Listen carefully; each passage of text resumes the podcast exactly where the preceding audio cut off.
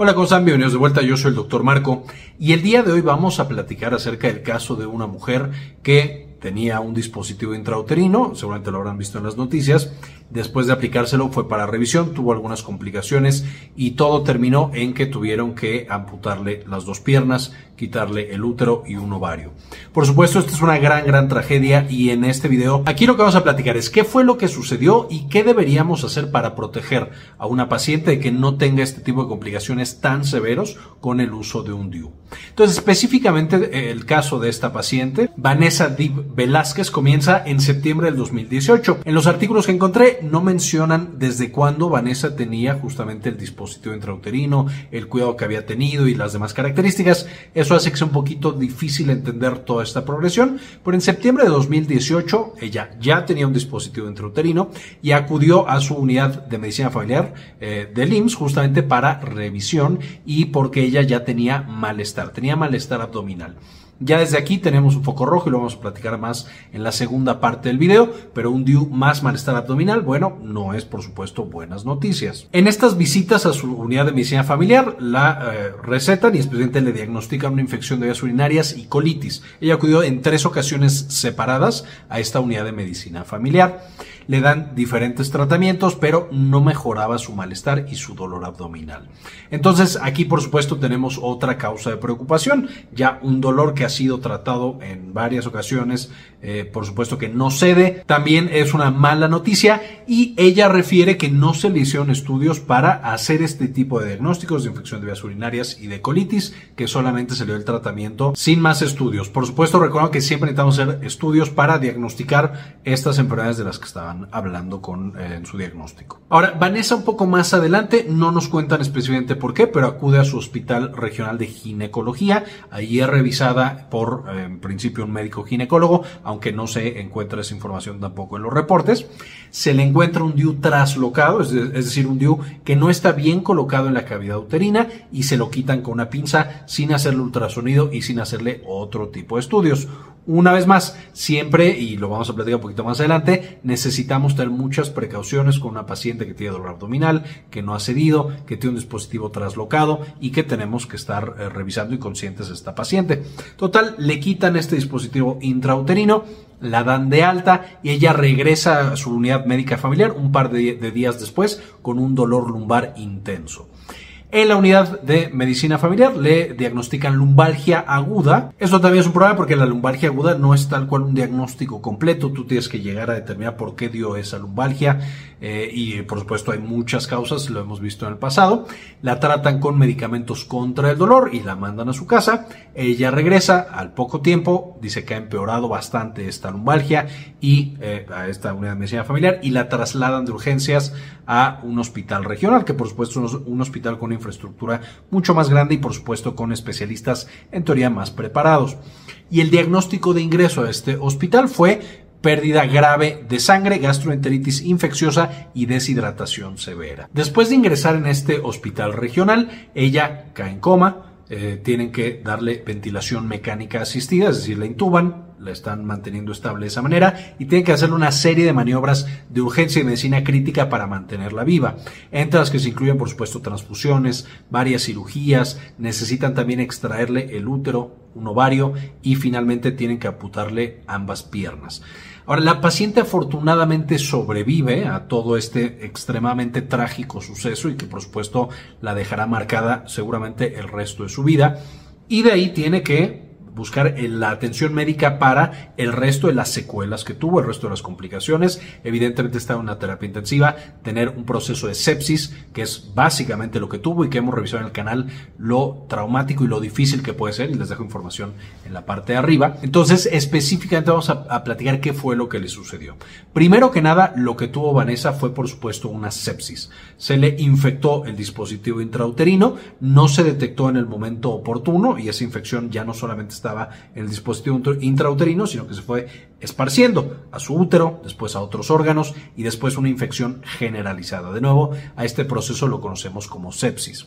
Punto número dos, a pesar de que los dispositivos intrauterinos son anticonceptivos muy seguros y que son altamente efectivos, son de los mejores anticonceptivos que hay para evitar embarazos, tienen la desventaja, y una vez que se pone un dispositivo intrauterino, hay que platicar con las pacientes, de que pueden llevar a infecciones, justamente como la que tuvo Vanessa.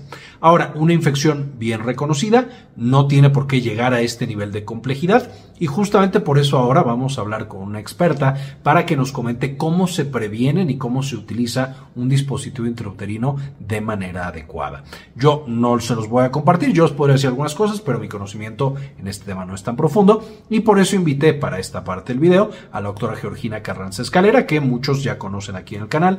Ella es médico ginecobstetra y bióloga de la reproducción, experta en anticonceptivos y entonces vamos a platicar del el uso correcto y el seguimiento correcto de los pacientes con dispositivos intrauterinos.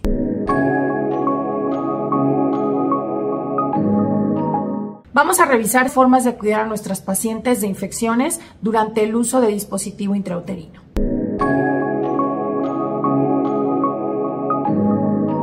Es muy importante que las pacientes cuando vayan a aplicarse el dispositivo intrauterino no presenten ningún tipo de infección ni de vías urinarias ni vaginal para que la aplicación del dispositivo intrauterino sea lo más seguro posible. La forma de descartar las infecciones vaginales y de las infecciones eh, de vías urinarias es relativamente simple. Nosotros podemos utilizar algún método de detección, ya sea por vía cultivo vaginal y por vía cultivo urinario. Otra cosa que se debe determinar durante la consulta justo antes de la aplicación del dispositivo es verificar que el contenido del útero o el interior del útero sea suficientemente grande para albergar el tamaño del dispositivo. ¿De qué forma podemos identificar eso? Haciendo un ultrasonido previo a la aplicación del dispositivo. Este ultrasonido nos va a permitir identificar de qué tamaño es el interior de la cavidad uterina, cuál es el largo de o la longitud cervical y de esta forma podemos identificar que el tamaño del dispositivo es el indicado. Algo que se hace muy frecuentemente es la aplicación de los dispositivos intrauterinos después de un parto o de una cesárea. Siempre que sale un bebé de la cavidad uterina, o me refiero a un nacimiento, la cavidad uterina queda realmente grande es una zona eh, que está o que va a pasar por un proceso de involución en, la, en el momento del porperio o en la famosa cuarentena. Entonces es un momento en el cual no deberíamos de aplicar eh, ningún dispositivo debido a que, repito, la cavidad uterina va a quedar bastante grande para un dispositivo tan pequeño. Esto puede llevar eh, o nosotros podemos correr el riesgo de que si nos ponemos un dispositivo en ese momento podamos expulsarlo y quedemos desprotegidas. Otro detalle es que el hecho, en el caso de los partos, de encontrar eh, o encontrarse un cervix de gran tamaño por la dilatación que la paciente presentó, al colocar un dispositivo dentro de la cavidad uterina, dejemos eh, una conexión con el interior del útero y la vagina. Entonces, esta situación también puede eh, hacernos correr el riesgo de una infección. Ahora, ¿cuáles son los mejores días para aplicar un dispositivo intrauterino? Un dispositivo intrauterino idealmente debemos de aplicarlo cuando estamos menstruando, debido a que la paciente en ese momento eh, podemos tener la seguridad de que no está embarazada y también nos permite tener un control acerca del momento en el cual se aplicó. Siempre es importante que la paciente tenga información acerca del dispositivo intrauterino, que tenga, que tenga toda la certeza de que al ponérselo se va a sentir segura y eh, el médico obviamente debe informarle también, es, es una responsabilidad importante, eh, vital, que el médico también se comunique con la paciente y le mencione todo lo, lo que pudiera llegar a pasar.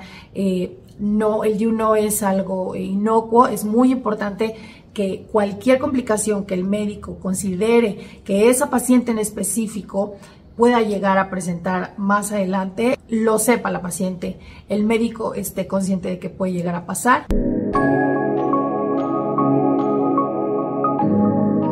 Ya aplicado el dispositivo intrauterino es muy importante las revisiones la primera revisión debe de realizarse al primer mes, es lo más recomendado. Sin embargo, pues dependiendo de la evaluación que haya realizado el médico, es lo que hará o dependerá de eso el que el médico decida alguna fecha u otra. Sin embargo, un mes es suficiente para identificar si la paciente se está acoplando adecuadamente al dispositivo eh, intrauterino eh, colocado o no está tolerándolo de forma eh, adecuada. Las siguientes revisiones pueden ser un poquito más retiradas una de otra, pueden ser cada seis meses. Algo igualmente importante es que cuando la paciente va a revisión, debe comentarle todo lo que ha sentido con el dispositivo intrauterino si ha tenido dolores acompañantes como dolores de cabeza, visión borrosa, si se ha sentido cansada, si se ha sentido débil, si el dispositivo eh, le ha generado algún mareo, le ha generado algún malestar, algún vómito, alguna náusea. Eh, todos estos datos acompañantes pueden ser eh, vitales y son súper importantes. También es importante comentarle al médico si después de la aplicación ha habido algún tipo de flujo vaginal, si la coloración de la orina ha sido diferente, eh, cualquier situación, pesadez en las piernas, mala circulación, detalles que pueden llegar a ser muy, muy importantes para detectar alguna complicación del dispositivo intrauterino. Y propiamente los síntomas del tracto genital.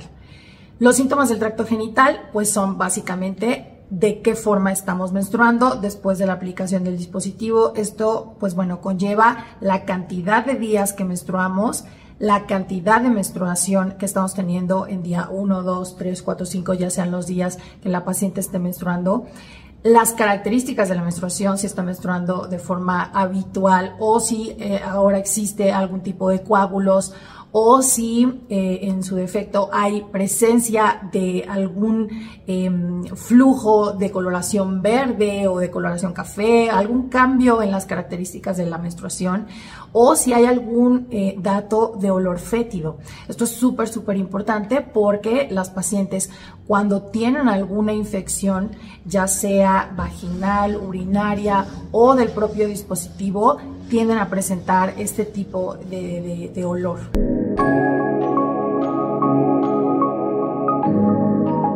Los dispositivos intrauterinos pueden llegar a durar, por el material con el que están constituidos, 10 años incluso. Sin embargo, es muy importante determinar las características de la paciente y que no todas las pacientes pueden durar los 10 años con el dispositivo. Hay pacientes que por sus características, por sus hábitos, eh, ya sean eh, pues, sexuales o sus hábitos de vida, pueden llegar a necesitar más tiempo o sean candidatas a un uso más reducido del dispositivo intrauterino. En el caso de que haya una infección que está documentada o una sospecha muy alta de que hay una infección en el dispositivo, primero, antes de retirarlo, se debe de eh, tratar a la paciente como si fuera o como si tuviera una infección de tracto genital superior. ¿A qué me refiero? A una infección de útero, de trompas o incluso una infección que pudiera llegar a ser eh, abdominal, ¿no? O sea, que pueda llegar ya a los ovarios o al abdomen.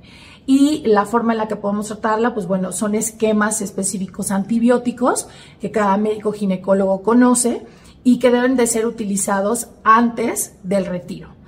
Posteriormente al uso de los antibióticos se debe de corroborar que la paciente ya no presenta la infección o la paciente debió haber visto una, una, mejoría que debe comunicarle al médico y juntos llegar a la conclusión de que ya no existe riesgo de retirar el dispositivo y con toda tranquilidad ahora sí, retirar el dispositivo. Siguiendo todas estas recomendaciones y siendo súper cautelosos en el inicio del uso y en el término del uso del dispositivo, podemos tener muchísima más seguridad con respecto a la elección del uso del dispositivo intrauterino. Bien, esto fue todo por el video, espero les gustara, le entendieran, espero ya quede mucho más claro.